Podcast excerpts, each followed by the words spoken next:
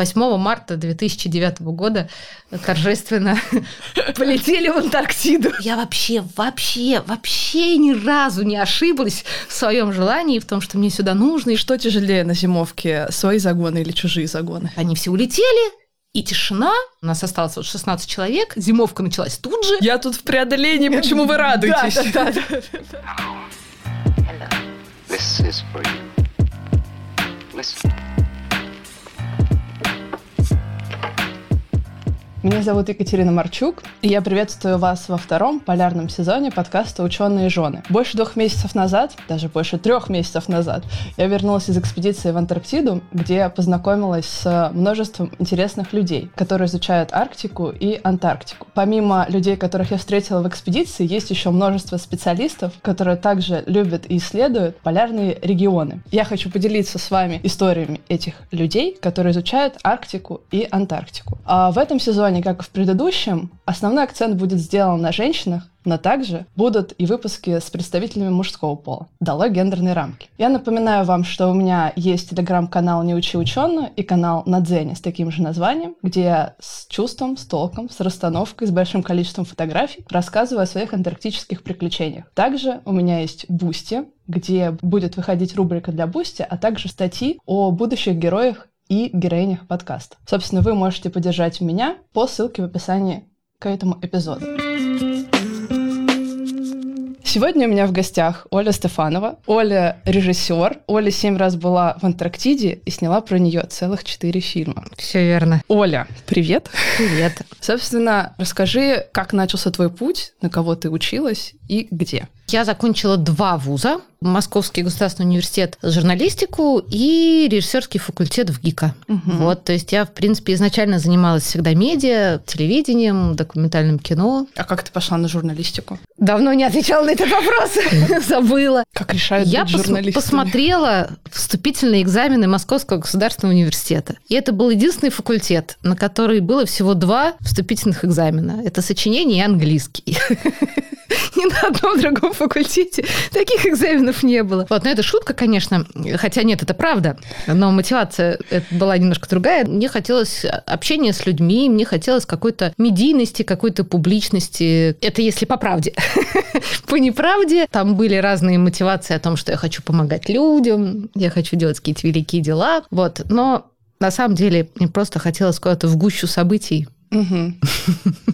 А получается, после МГУ ты сразу пошла в ВГИК? Даже не закончив еще МГУ, я поступила в ВГИК, и первый МГУ, с, точнее, пятый МГУ с первым журфака закончила параллельно.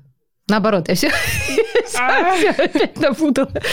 Первый курс в ГИКа так. и пятый курс журфака я закончила параллельно. Вот теперь правильно. И как тебе во ВГИКе? Во ВГИКе было классно. Э, на журфаке тоже было классно, но по-другому. И я была моложе, и это был как бы, ну, первый студенческий опыт. В ГИК уже был осознанный студенческий опыт, угу. и у нас был совершенно потрясающий мастер, царство ему небесное, Игорь Игоревич Гелейн. Вот, у нас была очень дружная, веселая мастерская. Игорь Игоревич творил какие-то революционные вещи на факультете. Вот, э, например, он очень хотел, чтобы его режиссеры-документалисты полноценно занимались актерским мастерством, так же, угу. как режиссеры игрового кино, хотя это для документалиста, в общем-то, не принято. Но Игорь Игоревич считал, что актерская профессия, она очень хорошо позволяет разбираться в психологии поведения человека, и что документалистам это архи нужно. Поэтому вот он э, делал нам очень уютную, классную мастерскую, в которой была сцена, кулисы, задник, и вот это все. И мы делали всякие разные самостоятельные отрывки, на которые весь институт приходил, потому что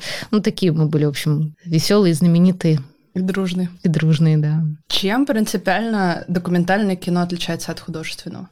Документальное от художественного? Давай так. Художественное неправильно сравнивать с документальным, потому угу. что документальное тоже может быть художественным. Правильно сравнивать документальное и игровое. Угу. Или игровое, или не игровое, скажем так. Новые термины пошли. Да, да, да. Вот. Потому что художественное – это как бы кино, которое имеет э, внутри себя какие-то художественные образы, художественные высказывания. Да? Это угу. может быть с актерами и без актеров, то есть, ну, как угодно. А различие есть между игровым и неигровым. В игровом кино ты работаешь с актерами, ты работаешь с с некой придуманной историей, которая может быть основана на реальных событиях, но все равно в ней э, в первую очередь присутствует художественный вымысел. И воплощают его на экране актеры. Документальное кино имеет дело с живыми людьми, с живыми историями, с... То есть оно, по сути, не, не постановочное? Оно не постановочное. Нет, оно может быть и постановочным, может. то есть ты какие-то угу. сцены можешь делать постановочно, попросив какого-то реального человека зайти, выйти в дверь, где тебе надо, чтобы ты снял там какой-то кадр, да, но ты будешь иметь дело не с актером, а с реальным человеком и его реальной жизнью. Угу. И предмет осмысления твоего, да, будет именно вот э, его, его реальная жизнь.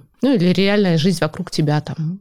Не обязательно герой. Но ты как-то сразу пришла к своим героям и вообще к тем людям, которых ты хочешь показывать? А не сразу. Это был большой путь. Ну, в смысле, большой с точки зрения того, что он занимал огромное количество мыслей. Угу. вот. И всегда думалось о том, кого я хочу снимать, э, где эти мои герои, что я про них хочу сказать. Как бы своя тема, она всегда искалась. Угу. И это такое общее для нас, для всех там выпускников, э, в принципе, режиссерских факультетов, особенно документалистов. Все бьются на тем, что я хочу сказать миру, как э, где мне найти свою нишу.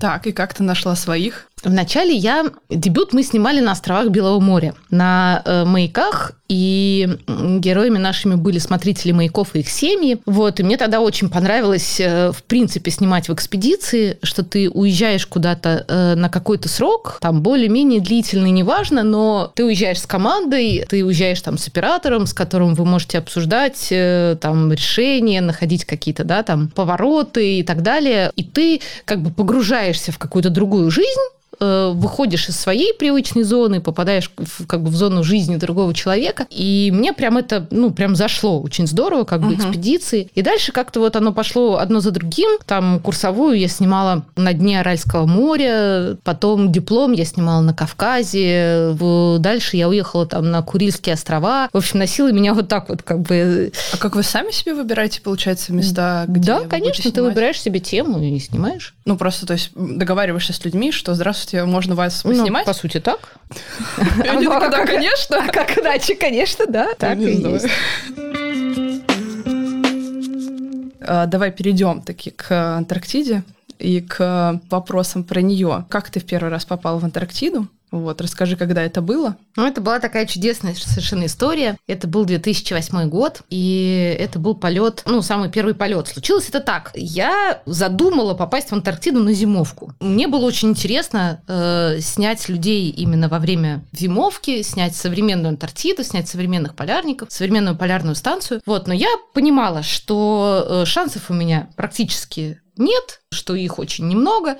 Единственный путь, который возможен, это через руководителя Российской антарктической экспедиции, как бы, да, получив его разрешение. Об этом разрешении нужно попросить, но, скорее всего, он не откажет. Угу. Вот, поэтому я как бы этот момент как-то откладывала максимально в долгий ящик и целый год просто готовилась как бы к теме, читая все, что по этому поводу можно было прочитать, э, пересматривала там все художественные фильмы, которые были на эту тему сделаны. Вот, э, в общем, по крупицам собирала всякую информацию, где могла был момент, когда вот уже было понятно, что вот пора сейчас, потому что еще 就去去 если промедлить, то отложится снова на год. Ну, угу. как бы, да, по-другому. Ну, сезон начнется. Да, сезон, да. сезон начнется, и все. Я договорилась как раз о встрече с э, Игорем Игоревичем, чтобы рассказать ему эту свою идею и спросить у него, получить как бы его добро, отпустит ли он меня на год, если у меня все получится. Вот, и мы с ним встретились на студии, поговорили обо всем. Игорь Игоревич сказал мне, что да, хорошая идея, как бы если все получится, я помогу тебе с техникой, с камерой, как бы, ну, все будет там, давай, пробуй, пытайся. Так, забегая вперед, вперед, я только в этом году выяснила, удивительно, что Игорь Игоревич никогда об этом не рассказывал, но вот у него был один из его любимых фильмов, который он сделал. Игорь Игоревич. Игорь Игоревич Гелейн, вот, вот мой мастер в Авгике, а, он известный угу. режиссер-документалист угу. советского времени. Там у него более ста картин, Ленинская премия, и, в общем, известный советский классик документального кино. И он никогда не рассказывал о том, что фильм, который он очень любил, «Поле, на котором умирал Воронин», называется, он снимал с Николаем Шмаковым, оператор Николай Шмаков. Это тот самый оператор, который снимал «Как открыли Восток» э, в 1957 году. То есть Игорь Игоревич как бы так или иначе слышал слышал все эти антарктические рассказы, от него там не мог не слышать, он был очень увлеченный оператор. Удивительно, что он мне тогда не рассказал как бы об этом, но вот поддержал, сказал, да, там, давай, если так, то это, конечно, очень интересная тема там. И выхожу из киностудии Горького, и звонит у меня мобильный телефон. Я беру трубку и слышу там такой диалог. Здравствуйте, меня зовут Николай Дмитриевич Таликов, я директор КБ имени Ильюшина, вот, и мне вас посоветовали как документалиста. Я говорю, слушаю вас там внимательно, да. Он говорит, э, в этом году на антарктической полярной станции «Восток», я уже так напрягла, напряглась. Я слушаю еще внимательно. Вот, мы э, с командой ГОСНИИГА собираемся поставить рекорд. Мы будем делать э, сброс, будет десантирование на станцию «Восток». Максимального количества бочек с топливом на платформе, такого еще как бы до нас никто не делал. Вот, и нам бы очень хотелось, чтобы это кто-то снял. Но у нас нет, к сожалению, ресурсов, там мы не сможем вам помочь, там камеры, там, ну, чем-то, да. Угу. Но если вы захотите, то мы готовы вас взять с собой. Ну, представить себе как бы вообще вот этот эффект свершившегося чуда только что там, да, на моих глазах, его, ну, описать, правда, очень трудно. Я целый год об этом мечтала, я читала, я искала, я задавала вопросы, я спрашивала, я, ну, как бы, да, я к этому стремилась, и вот Антарктида приходит ко мне сама. Ну, в общем, это, конечно, потрясающее было чувство, такого благословения свыше, абсолютно однозначного. И, ну, конечно, я согласилась. И вот мы полетели с, на Ил-76, полетели вначале в Кейптаун. Там 10 дней э, ждали погоды, ждали как бы время возможности там для этого, для этой операции. Вот, то есть я должна была быть там две недели в Антарктиде, но в итоге пробыла всего 5 дней, угу. а 10 просидела в Африке, значит, в ожидании, в ожидании, когда откроется Новолазаревская и Восток. Ну, как бы это были первые 5 дней. Вот первая поездка, самая первая. Я прилетела на Новолазаревскую, я помню, вышла из этого Ила, попала на этот голубой лед, увидела первые глаза полярников, которые там встречали, помогали, куда-то перевозили там на вездеходах, и поняла, что я вообще, вообще, вообще ни разу не ошиблась в своем желании, в том, что мне сюда нужно, и в том, что меня здесь ждет кино, и в том, что это точно совершенно моя земля, и вообще никаких просто не осталось вообще никаких там даже тени каких-то сомнений там или чего-то. Вот, и это были пять дней абсолютно какого-то отсутствующего режима, потому что у нас полеты были ночью, и разница во времени одна, вторая, третья. И, э, Потому что там полярный день. Да, да, да, и плюс полярный день, и вот это все, и съемки ночью, и съемки утром. И, в общем, я потерялась вообще в пространстве. То есть это были просто пять дней, которые вот э, слились в один сплошной большой такой полярный антарктический день для меня. И когда мы прилетели уже обратно в Африку, мы, естественно, подружились там и с летчиками, со всеми это был экипаж Исаяна. Легендарный. Да, да, да. Руководил всей этой историей Алексей Турчин, тогда еще живой, тоже царство небесное, который вот возглавлял Алси. И мы э, с ним отмечали его день рождения. У меня почему-то красной нитью через все мои истории проходит этот праздник. Я им рассказала тогда, что вот, я мечтаю, я хочу, мне нужно, очень нужно мне на зимовку, и помогите мне как-то это устроить. Они сказали, ну, присылай сценарий, мы там с Лукиным попробуем поговорить. Ага. И я вот Турчину отправила как бы свой замысел, он его отправил потом Лукину, и как бы с Лукиным разговаривал э, о том, чтобы тот сразу не отказывал. И вот как бы так чудесным образом я получила разрешение на зимовку. Но зимовка это был твой какой приезд? Второй, получается. Второй. Угу. И прям тебя сразу на зимовку взяли? Угу. Или ты прилетела и потом осталась? Нет, нет, нет, это была сразу зимовка. Это была зимовка в обход отдела кадров, вообще в, вообще в обход всего. То есть я получила на нее разрешение с телефонного звонка Лукину, в который я не очень поверила сначала, и потом пытала его три месяца, прозваниваясь и спрашивая, я точно иду зимовать? Он говорил, ты меня достала, Стефанова, сколько можно? Ты медкомиссию прошла, прошла, ты страховку сделала, да, все, что тебе еще от меня надо? Ну, в общем, я ему долго не верила, но в итоге у нас заброска была самолетом. Я прилетела в Пунта-Аренес из Москвы, то есть даже вообще минуя Питер, минуя экспедицию. Вот, прилетела в Пунта-Аренес, в гостинице встретилась со всем коллективом ребят, с которыми мы должны были зимовать. Угу. Вот, э, день мы ждали погоды в Пунта-Аренесе, вот, и 8 э, марта 2009 года торжественно полетели в Антарктиду. Очень символично. Очень символично. Какие у тебя были ожидания зимовки? Мне мерещились книжки Санина.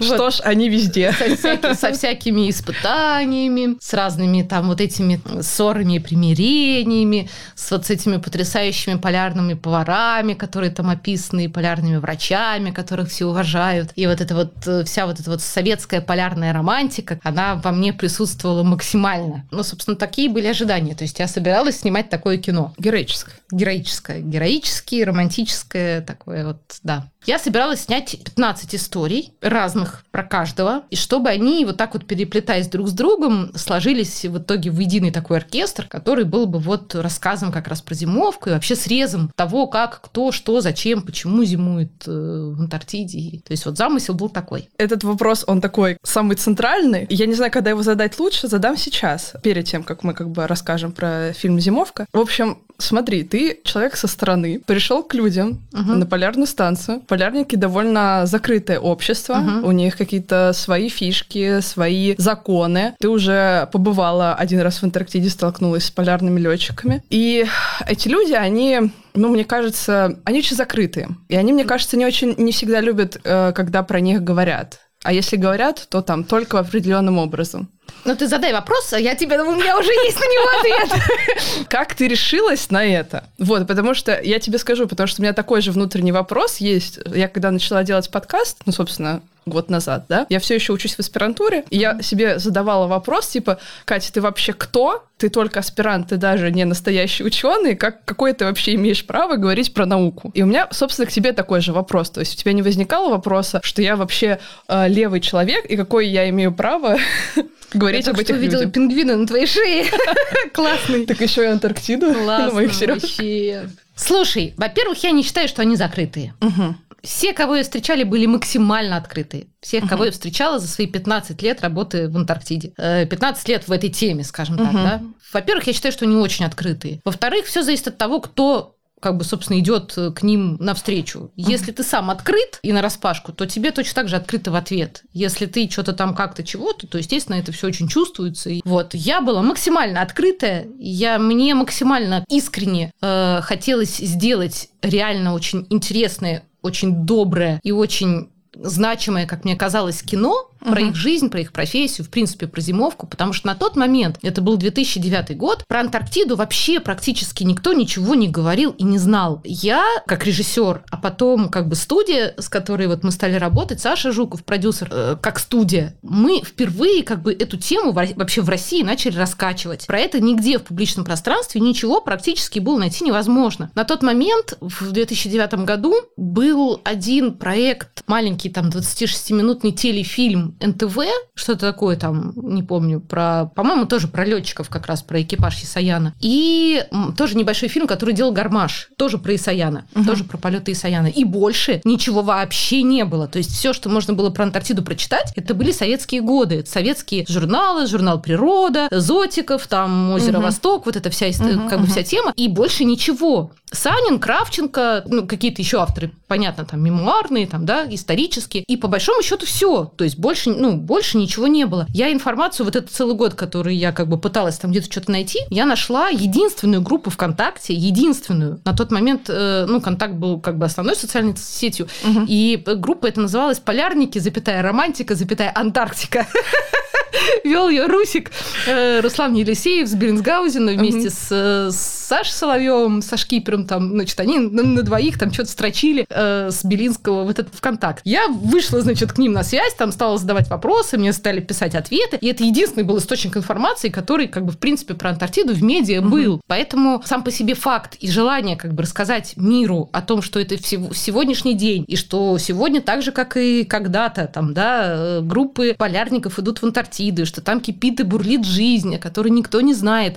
Вот, мне казалось, это очень важно, очень ценно. И э, я, во-первых, как бы совсем меня не мучили поначалу, скажем так, на, на старте, да, uh-huh. меня абсолютно не мучили комплексы на тему того, что я там чего-то, не кто-то, не кого-то, и звать меня никак. Я как бы иду туда для того, чтобы этот год прожить вместе с ними uh-huh. и снять его здесь и сейчас. То есть я же не приезжаю со стороны задать вопросы и уехать, а вы тут зимуете как бы без меня. Я хочу все по-серьезному, на полный срок. Это как раз и позволит рассказать э, изнутри со всеми вытекающими, как бы со всей там правдивостью и так далее. Потом это уже где-то к середине зимовки уже начались вот эти комплексы самозванца, что я там живу как сторонний наблюдатель и не участвую в жизни станции. Вот, а надо же как-то быть изнутри, а не просто со стороны. Хотя ты уже находишься непосредственно угу. на станции, ты 16 человек, который зимует как бы наравне со всеми, а все равно вот эти вот мысли, они были. И был самый первый момент, когда мы только прилетели на зимовку. Смена состава у нас происходила за полтора часа, потому что ребята, которых мы меняли, улетали тем uh-huh. же бортом, который нас привез. И пока вот он стоял на аэродроме полтора часа, мы быстренько-быстренько сдавали дела.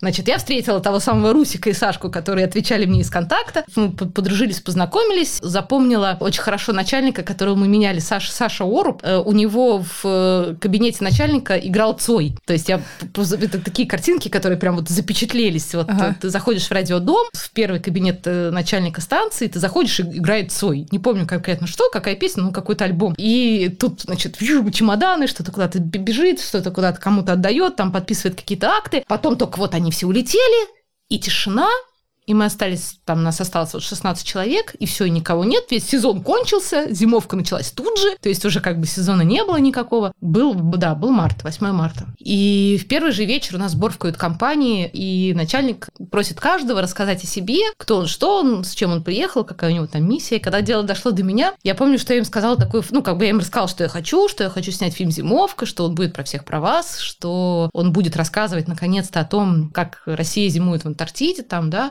Угу. И успех моего мероприятия зависит от того, насколько вы будете мне доверять, насколько вы как бы разреш... разрешите мне себя снимать, будете со мной разговаривать, и сказали, отлично, будем, давай, все. И это был старт. дальше как бы, дальше уже пошла жизнь. Просто в РАЭ а ты личность легендарная, и есть как бы э, два лагеря. Сейчас те, уже меньше. Те, кто против, уже меньше. Те, которые любят, и те, которые не любят. Ну, и правда, меньше. Сейчас уже практически не осталось. Ну... Так, так, так. Вот, и знаешь, у нас такой критерий э, женщины в Антарктиде, это если есть те, кто любит и ненавидит, и нет полтонов, значит, женщина очень интересная. Можно мне, пожалуйста, еще водички? На этой радостной ноте. Дыхание перехватило. Просто, опять же, смотри, ты сталкиваешься не только с молодыми ребятами, которые в первый раз зимуют, но также и с Бывалыми. Бывалыми полярниками. И вот взгляд бывалых полярников иногда на некоторые вещи другой. Например, условно, ты это имеешь право показывать, а это не имеешь права угу. показывать. Показывала ли ты свой фильм старым Конечно. Старым полярником.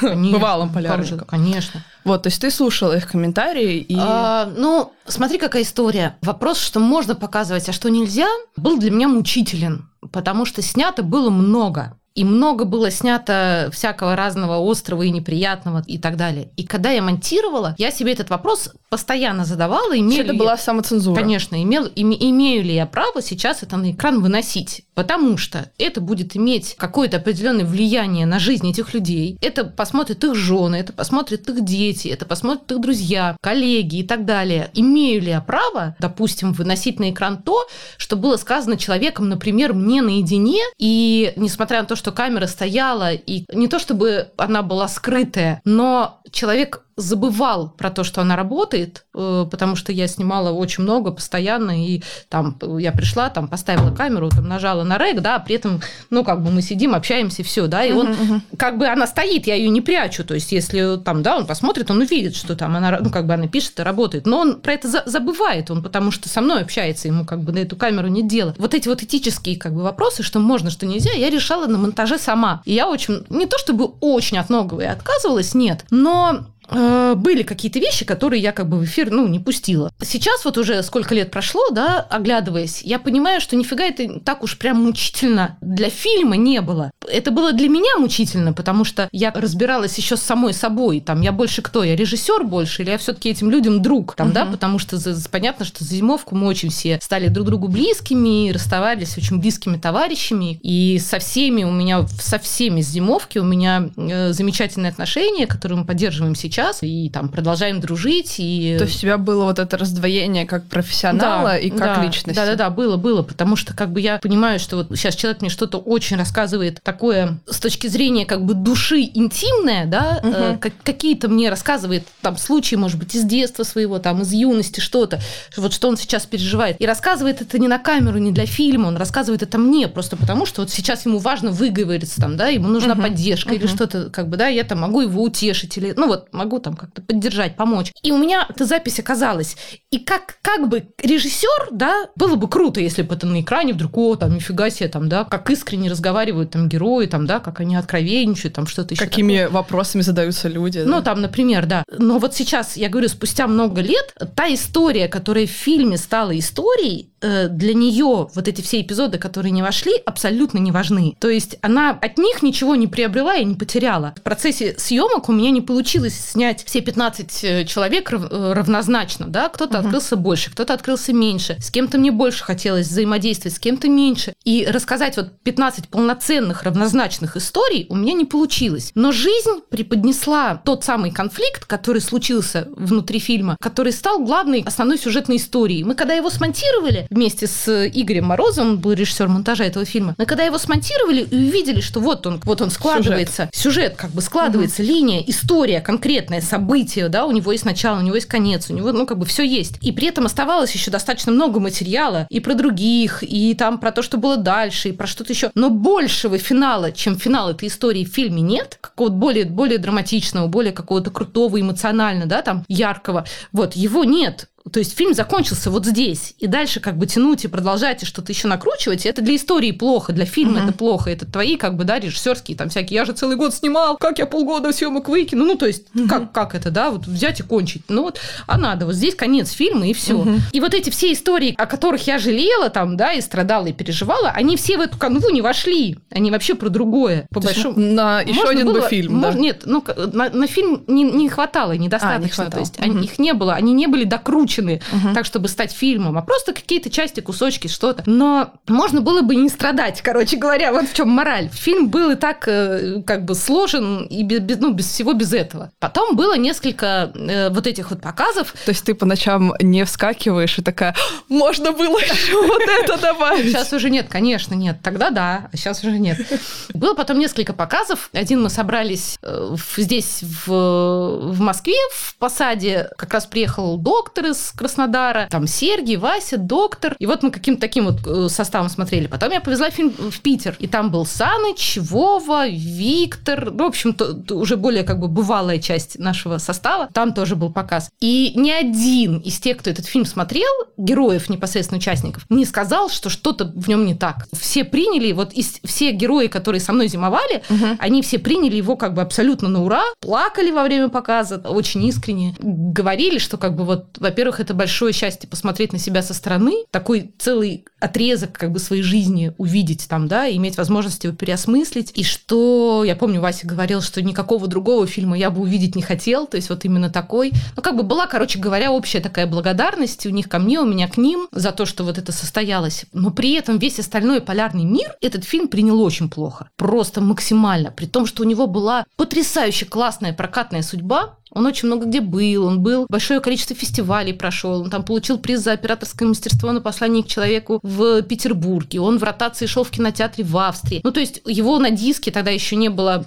так развито вот э, интернет, как бы, да, кино, и uh-huh, там uh-huh. передача файлов, файл, файлообменники, вот, его на диске друг другу люди по почте пересылали, то есть копировали и пересылали своим там товарищам, друзьям, то есть вот зритель, который не имеет отношения к полярному миру, принял фильм просто на ура, а полярники, которые которые ходят зимовать постоянно, да, они говорили, ну, то есть главная претензия к фильму была, а что, кроме доктора и повара, у тебя других героев не было? То есть что у тебя, что, больше полярников, что ли, нет? Как бы целый полнометражный фильм снимать про доктора и повара. Как так? А где все остальные полярники? Где вообще рассказ про то, что такое Антарктида, там, что такое вообще весь этот там огромный, просто не, неописуемый действительно мир? И мне было очень трудно, на самом деле, с этим как-то, ну, вот, прожить и принять, потому что я очень хорошо понимала, как бы, их мотивацию. То угу. есть, э, понятно, что все ждали действительно фильма, который им понятен с точки зрения формата, да, к которому люди привыкли, что это, ну, как бы, это ближе к телеформату, где угу. все, все расскажут, все покажут, объяснят, что там за профессии, зачем люди туда идут, что они там изучают, как устроена логистика, как устроена вообще вся эта вот, э, там, вообще все присутствие, да, там, угу. в России, в Антарктиде.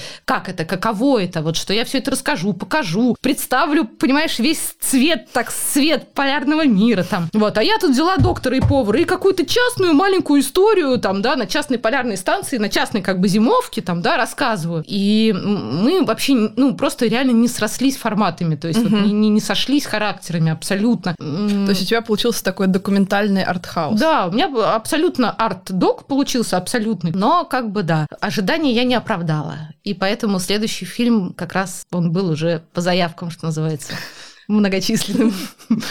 Он вырос из них. А ты сейчас общаешься с кем-то? Конечно. Тут огромный пласт жизни друзей. Нет, в смысле, именно зимовки конечно, конкретно, да? Конечно. Вот буквально недавно была в Аргентине, встречалась э, как раз с отцом Сергием, с которым мы зимовали. Он а. сейчас там зиму, зимует. Он сейчас там живет, э, у него приход в Аргентине, там с женой, с детьми служит. То есть он миссионер?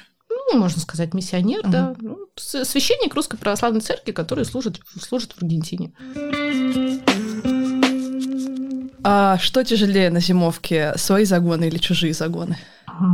Своих. Чужие всегда можно как-то с шуткой э, воспринять, а шутить над собой сложнее. Угу. Ну, с юмором воспринять самого себя и свои как раз тараканы, которые начинают выползать, ты которых не видел никогда и не слышал, и вообще знать не знал, и давно потравил, думал, что потравил. А тут вдруг бабах, все как полезло-полезло. С каким ты вопросом вообще вот внутренним приехала в Антарктиду, и удалось ли тебе вот что-то решить для себя за эту зимовку? Потому что это целый год, это очень много времени и очень много времени на подумать. Ты знаешь, я, наверное, так сформулировать какой-то один вопрос не могу. А, безусловно, помимо профессиональной задачи снять кино, угу. у меня был внутренний запрос такой чисто личностный, с желанием уехать как можно дальше, как можно на подольше, и чтобы не было связи, чтобы мне никто не мог позвонить по своей воле, чтобы мне никто не мог достать без моего желания. Мне очень хотелось отрезать, как бы оторваться от всего, что держало, связывало, от всего, что составляло привычный круг жизни. Здесь очень хотелось всего оттолкнуться, да, и оказаться там э, как раз в состоянии, когда ты в первую очередь человек, угу. когда ты не, знаю, знаю, ни дочь, ни сестра, ни, ни коллега, там, да, ну, когда нет никаких социальных э, ролей привычных, в общем, далеко-далеко от всех, э, мне, безусловно, хотелось посмотреть э, на то, чего я стою в профессиональном смысле, когда никто не советует, когда никто как бы не видит, да, того, что я делаю, когда никто не может на это никак повлиять угу. с своим представлением о моде, там, не знаю, о красоте, о том, как надо, как должно быть, что талантливо, а что нет. У меня был продюсер, с которым мы списывали переписывались э, весь год, и с которым шла такая очень подробная переписка. Я ему очень-очень благодарна за это, потому что вот э, его письма, они, ну, они бесконечно поддерживали, и в этих письмах как раз я могла делиться и рассказывать как бы какие-то истории, которые со мной происходят, какие-то вещи, которые я вижу в людях, там, что я снимаю, о чем я снимаю, почему снимаю, и находить, получать сразу обратную связь, там, угу. что надо, что не надо, что интересно, вот здесь попробуй это, здесь попробуй то. Но это было как бы так тактично, потому что это было в письмах, это не был человек, который здесь с тобой присутствует и как-то может повлиять на ситуацию. Это угу. было именно хочешь читай, хочешь не читай. То есть это вот, ну, такой был вариант. Безусловно, я сейчас понимаю тоже уже спустя много лет, абсолютно точно могу об этом сказать, э, что в моей жизни тогда впервые зримо, что ли, появилась э, молитва моей крестной мамы. Меня крестили в 13 лет, и мы с 13 лет до вот этой моей зимовки угу. вообще не общались. И только перед зимовкой я вот впервые за много вот этих лет приехала, ну там, да, с, под, с подросткового возраста приехала к ней в гости и э, там рассказала о том, куда я еду и что буду делать. И я знаю, что мама весь этот год за меня молилась, и совершенно однозначно то, что со мной там происходило, оно как бы было под покровом, что ли. Под защитой. Под защитой. Да, хотелось, наверное, увидеть вот именно то, кто ты есть, э, что на самом деле у тебя внутри, о чем вообще ты, в каком поле твои ценности, что для тебя важно, как угу. бы о чем действительно ты хочешь говорить, и там нужно ли. Какие-то такие, в общем, такой блок вопросов был. Что я, что напускное. Да, да, очень близко. Ты, получается, была одновременно и режиссером, и продюсером. Ну, и... нет, продюсер у меня был э, здесь, на Большой mm-hmm. Земле. Я была режиссером, оператором, ну, отчасти звукорежиссером тоже. Был один сезон, когда я была режиссером, оператором, корреспондентом, монтажером, звукорежиссером и инженером по спутниковой передаче данных. Ну, мы еще поговорим об этом.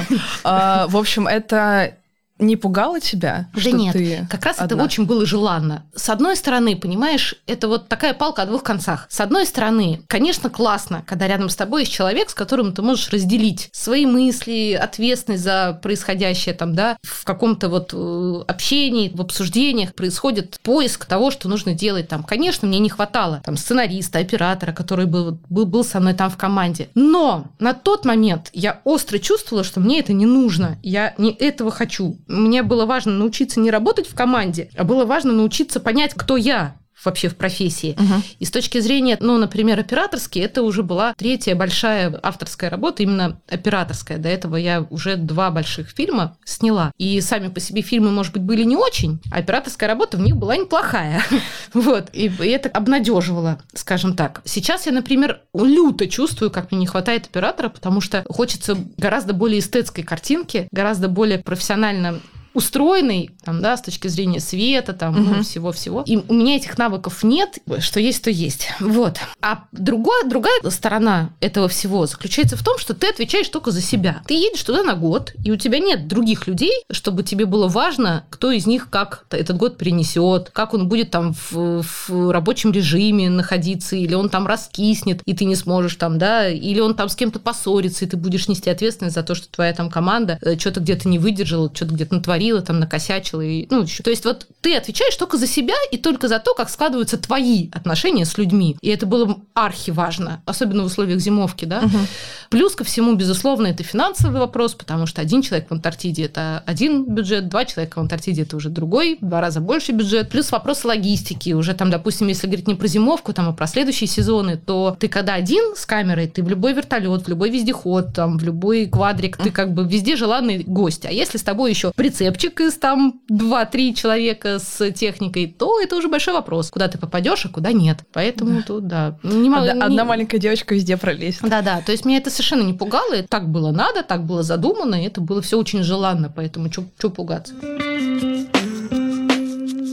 Расскажи, что тебе больше всего понравилось на зимовке и что больше всего не понравилось. Что больше всего понравилось? Наверное, это некий комплекс, это не одна какая-то там штука, да, то да. есть это такой определенный экспедиционный образ жизни, в который ты вписываешься, в котором ты живешь, э, режим, дежурств, меню, завтрак, обед, ужин, э, банный день, э, воскресная служба. И вот эта цикличность жизни, ее размеренность, ее предсказуемость. Я могу тебе сказать, что был вот какой-то момент до конца, ну где-то вот после Медвинтера, где-то, где-то после середины, да, был такой момент, что время ускорилось в два раза, а может быть в три. То есть просто дни полетели, вообще ты их не замечал, просто сломя голову. И вот главная мысль, которая была, ну, пожалуйста, пожалуйста, пусть они так быстро не несутся, я ничего не успеваю. Я реально не успеваю все снять, что хочу. Я, я, я не хочу, чтобы это все быстро закончилось. Куда оно вообще все? Там все же так было хорошо. Что произошло? То есть вот реально время, вот оно как-то совсем иначе понеслось, когда, может быть, ты привык как раз вот, ну, к этой размеренности. И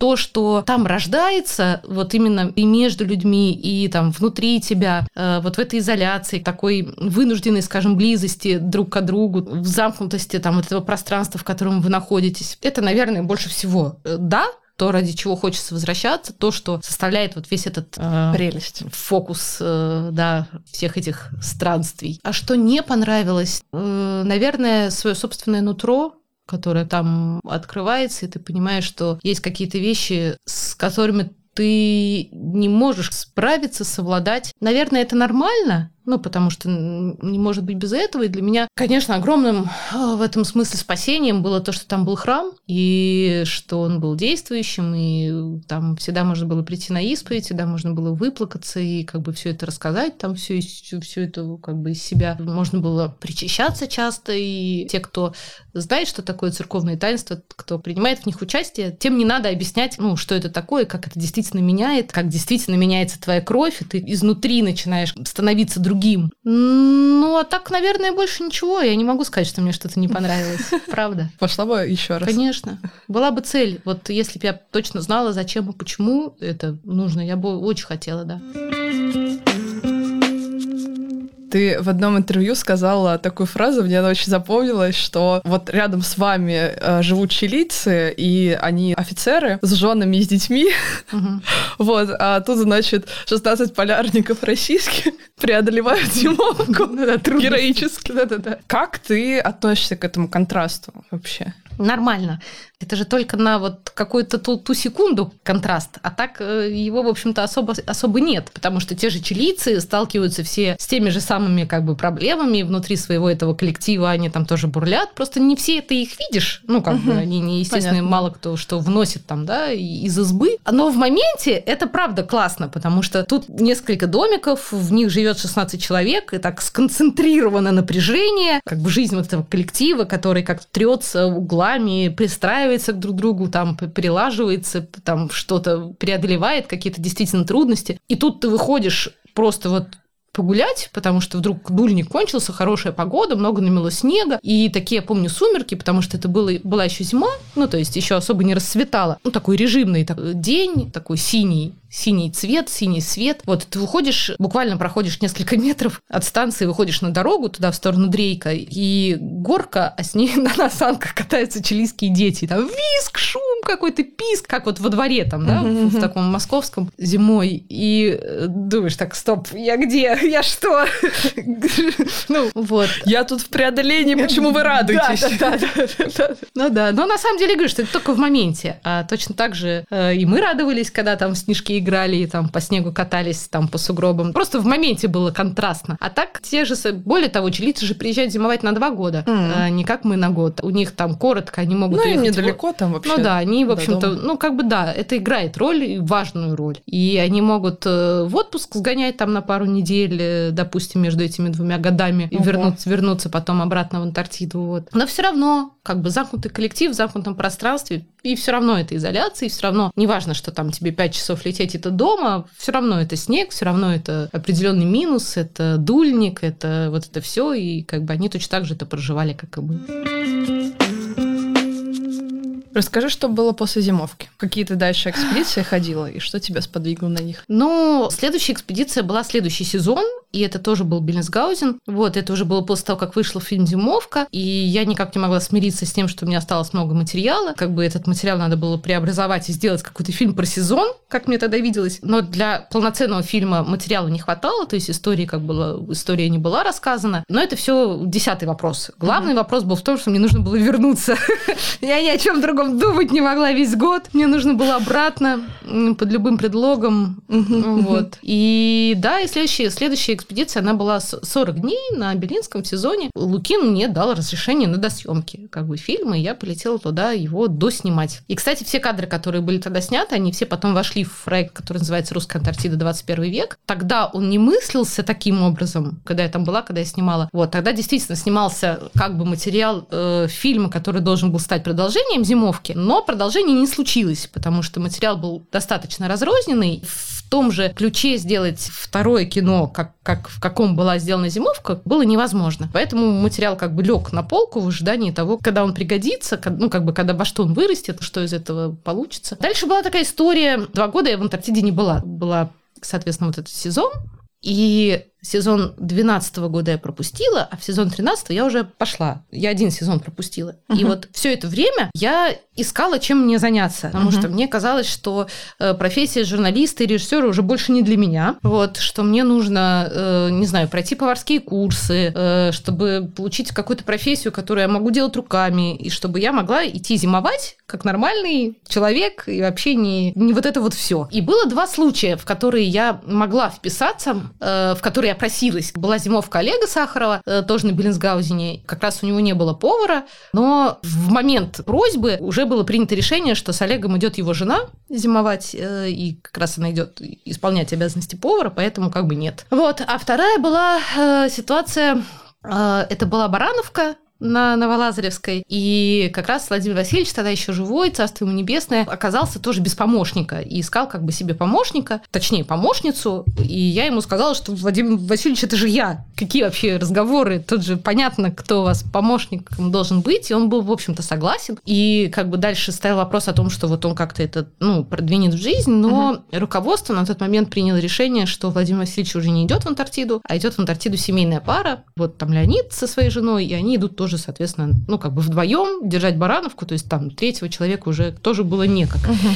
И я страдала просто невероятно. Я вообще рыдала, я плакала, я, я, я не знала, что... То есть такие вообще возможности. И Олег меня хорошо знает, и Баранов меня хорошо знал. Ну, как бы и, и, и оба раза облом, ну, как бы как так? Чем я тогда только не занималась? Я, я работала, не буду даже рассказывать. Ну, в общем, как-то где-то кем-то я работала.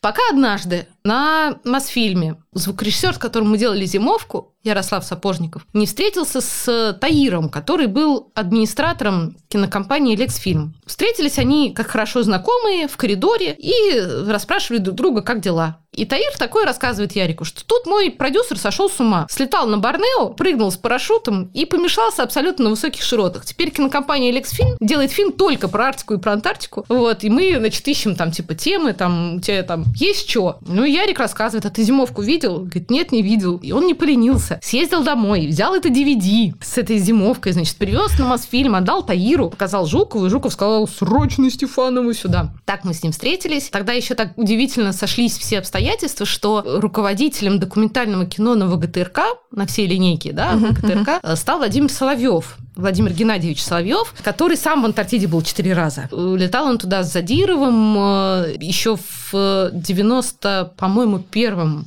году э, снимали они как раз самое первое десантирование, которое, в принципе, было сделано еще до экипажа Исаяна. Это uh-huh, как uh-huh. раз была история вот э, Петра Задирова, Петра Ивановича. Вот. И Владимир Геннадьевич делал как раз репортажи об этом. Потом он сделал фильм «Храм в Антарктиде», потом он сделал фильм «Антарктическое лето». И как раз вместе с Жуковым э, были они на Борнео. И получилось вот, в общем, со всех сторон, что есть Жуков, который хочет снимать э, фильмы, есть я, который очень хочет в Антарктиду снимать фильмы, есть Соловьев, который готов э, финансировать это со стороны канала. Да, давай для, для зрителей поясним, что такое Барнео. Да, Барнео – это, э, значит, база, э, которая ежегодно в апреле устраивается. Э, Устраивалась, на... сейчас она вроде не устраивается. Устраивается, все с этого года уже, да, снова. Они нашли в новый путь. Же. Да, да, да. Они нашли новый путь через, э, теперь не через Лангир, а через Э, Северную землю, да.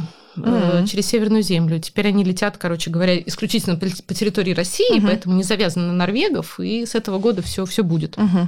Барная это ледовая база, которая устраивается на дрейфующей льдине, выбирается специальная дрейфующая льдина, хороших размеров, крепкая и масштабная, в общем, на которой можно организовать лагерь, который просуществует месяц и продрейфует вместе с этой льдиной. Туда прилетают и ученые, в основном туристы, э, и всякие разные там молодежные, студенческие группы, и какие-нибудь правительственные делегации, и там еще какие-нибудь всякие симпозиумы, в общем, кто во что гораст. Каждый год по-разному. И там очень близко, с этой льдины очень близко до Северного полюса, до точки Северного полюса. Собственно, продолжим дальше. Ну вот, и так с Жуковым и с Соловьем это были два продюсера как бы следующих двух картин «Русская Антарктида 21 век» и «Станция Восток на пороге жизни». Когда Жуков меня спросил, есть у тебя что про Антарктиду, я ему сказала, конечно же есть! Я ему сказала, там же столько всего, что я не рассказала в этом фильме, а все полярники хотели, чтобы я рассказала. Но я тоже хотела. Вот. И, в общем, мы так и задумали как бы кино, которое рассказывало, которое отвечало всем тем вопросам, которые я слышала после каждого показа фильма «Зимовка», который рассказывал эпическую картину наших э, полярных станций станции в Антарктиде, и того, как все устроено, и кто туда едет и зачем. И там был представлен весь цвет и свет нашего полярного сообщества. Там было максимальное количество полярников, которых можно было вместить в полуторачасовое кино. И этот фильм зашел на ура. Он был всеми принят, э, всеми просто на ура был принят, да. Вот, ну и действительно, я тогда проехала все наши станции антарктические, российские, включая даже молодежную, то есть законсервированные сезонные. Вот, я не была только на русской, и на Ленинградской. На остальных была... И это было так... Это было впервые в истории отечественного телевидения, когда из Антарктиды шли напрямую э, репортажи, потому что параллельно я делала вот репортажи для программы «Вести» из Антарктиды. То есть до этого всегда э, все, кто при, прилетал туда из журналистов, они снимали материал, возвращались на Большую Землю, уже с Большой Земли делали какие... Ну, там, да, uh-huh, выдавали в эфир. А у меня было с собой две огромных спутниковых антенны. Одна Иридиум, одна Инмарсат, на случай, если что-то где-то не будет работать в каких-то широтах. И я снимала, монтировала, озвучивала, как бы отправляла тут же в эфир, и вот это все непосредственно шло со всех точек экспедиции, где мы останавливались. То есть это было так задумано? Это было так задумано, да, угу. и это как бы было, ну, это было очень вообще круто. Рассказав эти полтора часа в фильме «Русская Антарктида. 21 век», я поняла, что у меня осталось истории еще на полтора часа не рассказанных. Так появился фильм «Станция Восток на пороге жизни», который рассказывал исключительно про эту э, станцию, про эту базу. Практически нигде и ни в чем мы не повторились. И это был еще один сезон, потому что объехать всю Антарктиду и в том числе Восток за один сезон было невозможно, поэтому это было разбито на два. И вот э, один сезон это был вот эта вся история, а второй сезон это была история полета на Восток, Туда же попадала аэродромная база с Новолазаревской, потому что там тоже uh-huh, 10 дней. Uh-huh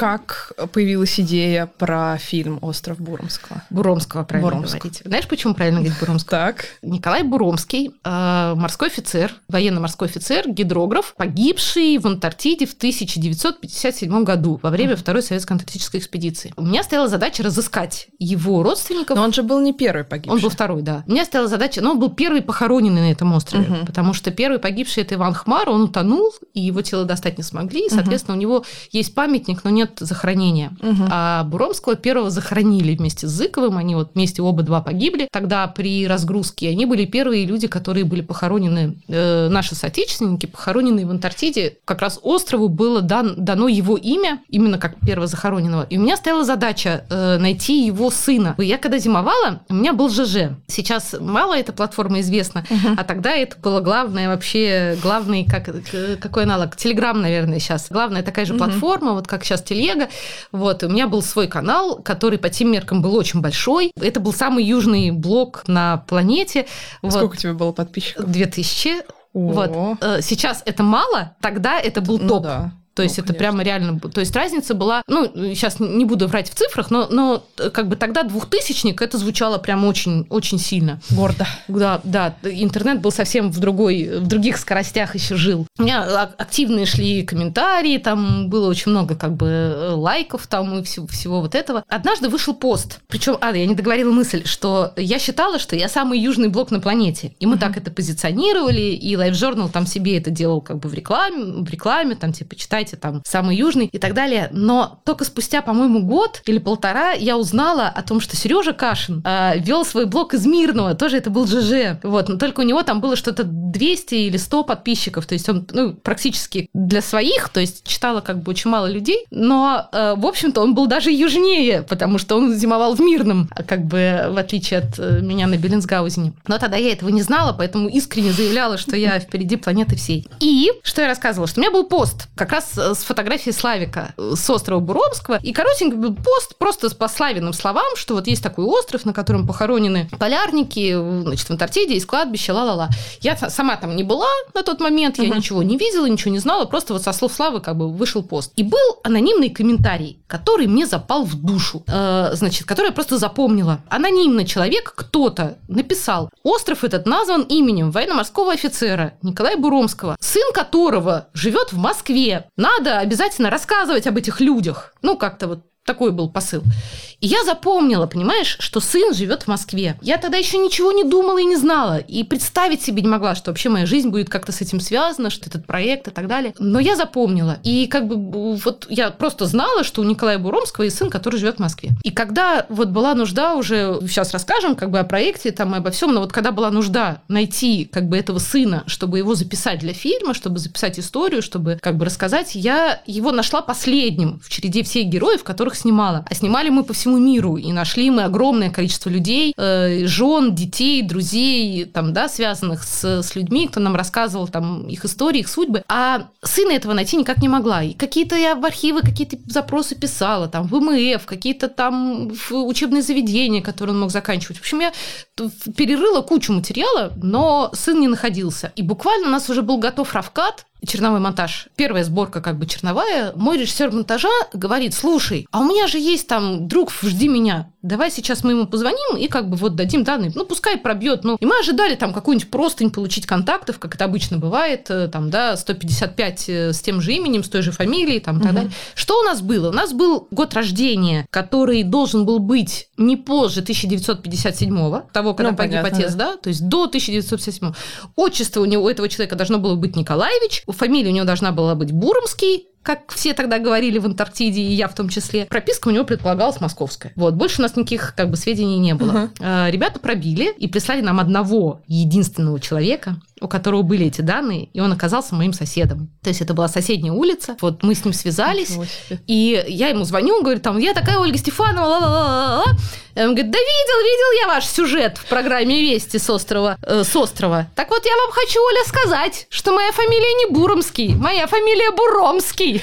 И я с тех пор всю Антарктиду переучиваю говорить правильно. Потому что вот, э, может быть, когда-то, вот где-то там десятые еще говорили правильно, когда свежа была память, память uh-huh, uh-huh. как надо, а потом кто-то, видимо, где-то когда-то сказал иначе, uh-huh. и вот это понеслось. Э, и так что остров Буромского. Как возникла идея? Идея возникла так. В 2013 году э, в сезоне, когда мы снимали «Русскую Антарктиду», я жила в Мирном какое-то время, ну, в сезон. Uh-huh, и uh-huh. мы тогда впервые на этот остров прилетели. И я увидела, в каком состоянии находится захоронение. Как бы саркофаги, как все это ужасно плохо запущено. И пристала к начальнику рейса, что, почему так. Выяснилось, что да, давно хотят привести в порядок, давно просят, давно как бы считают, что это важно и нужно, там, да, во всех там отчетах все полярники пишут. Но руки не доходят, бюджет никогда не доходит. И, ну, в общем, никак, пока все вот так. Вот, и мне было понятно, что для того, чтобы привести в порядок это кладбище, нужно сделать все под ключ. Нужно найти деньги, нужно найти людей, нужно написать проект, нарисовать, защитить. Все под ключ, сделать... Э, и приходить с таким да, предложением в проект. Да, и приходить mm-hmm. с таким предложением в проект, с целиком готовым. Чем мы и занялись, и ушло у нас на это три, три года. Mm-hmm. Вот, э, три года по-настоящему молитвы про это, потому что так просто все оказалось не, не, ну, как бы не устроить, не сложить, не найти. В процессе уже вот того, как это как бы, ну, придумывалось, рождалось, было понятно, что об этом обязательно надо снимать фильм, и что как раз вот сюжетным стержнем должна стать эта экспедиция, которая будет реставрировать эти захоронения. Вокруг нее будут вот уже истории тех, кто там похоронен, и кто как бы там навсегда остался. Такой, собственно, был замысел.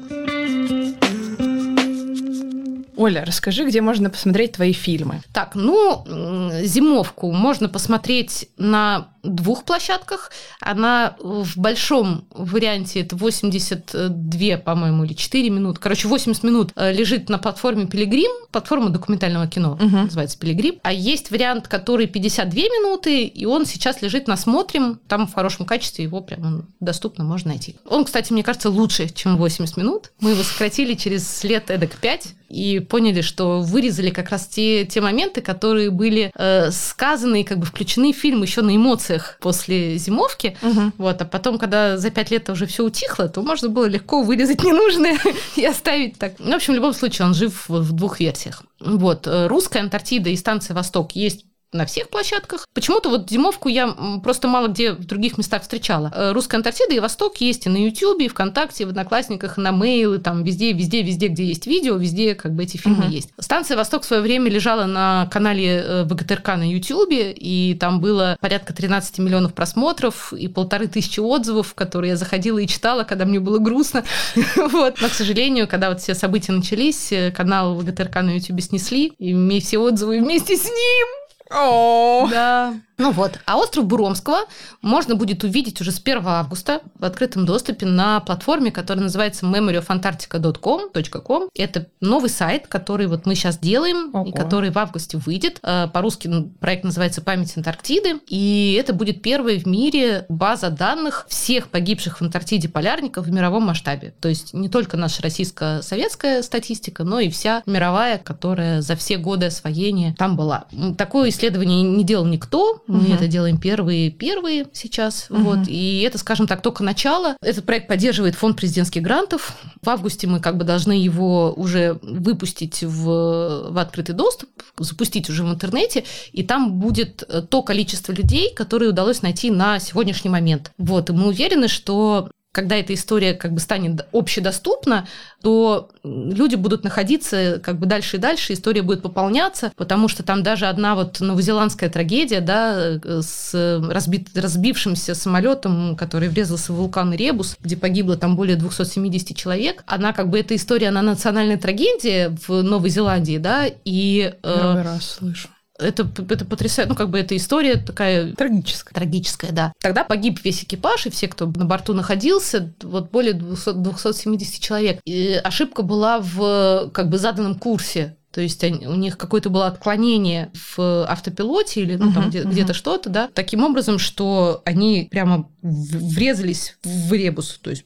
летели и врезались. То ли был туман, то ли была плохая видимость, то ли... В общем, трудно сказать, но по факту, в общем, так. И это я к чему? Что это национальная реально трагедия, и люди очень трепетно относятся к тому, чтобы как бы сохранять память вот э, как бы о своих там погибших близких. Но все, весь этот объем там 270 человек в Новой Зеландии нам найти, найти не удалось. Uh-huh. Но я уверена, что когда это как бы зазвучит, uh-huh. скажем так, в общественном пространстве, да, истории начнут, ну, как бы приходить. подтягиваться, приходить. И как бы база э, делается с учетом того, что она не конечна, она как uh-huh. бы не закрыта, она доступна для того, чтобы туда дополнялись э, найденные, найденные истории. То есть это какой-то международный архив будет? Да, да, да, да, да. Угу. Угу. На двух языках, на русском и на английском. И вот там как раз остров Буромского будет на русском, на английском, на испанском, на французском, на сербском, китайском и хинди.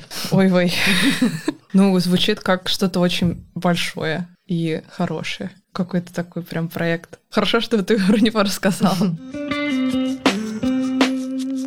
Какие у тебя творческие планы? Ну, первый ближайший творческий план это вот завершить проект и угу. сдать отчет, потому что он действительно как бы грандиозный с точки зрения работы, которая как бы проделана. Вот, и еще очень много чего надо мелкого доделать сейчас до конца, до выпуска, до выхода. И главный тоже такой творческий план продолжить это дело, чтобы он был действительно объемный, чтобы о нем как бы узнали. И особенно сейчас просто в этой нашей геополитической обстановке часто с международными экспедициями работать сложно. Тебя очень часто игнорят, э, и даже если делают вид, что э, слышат, все равно игнорят. Ну, в общем, не так просто. Надо переждать. Да, надо переждать, как бы использовать еще какие-то рычаги, кроме тех, которые мы уже использовали там, да, и попытаться привлечь к этой теме, например, не знаю, родственников каких-то известных полярных э, деятелей, э, Нансена, не знаю, ну вот какие-то такие имена, которые выведут этот проект как бы в некое другое публичное пространство, чем сейчас, вот, чтобы просто о нем узнавало больше и больше людей, чтобы uh-huh. вот действительно его можно было бы делать э,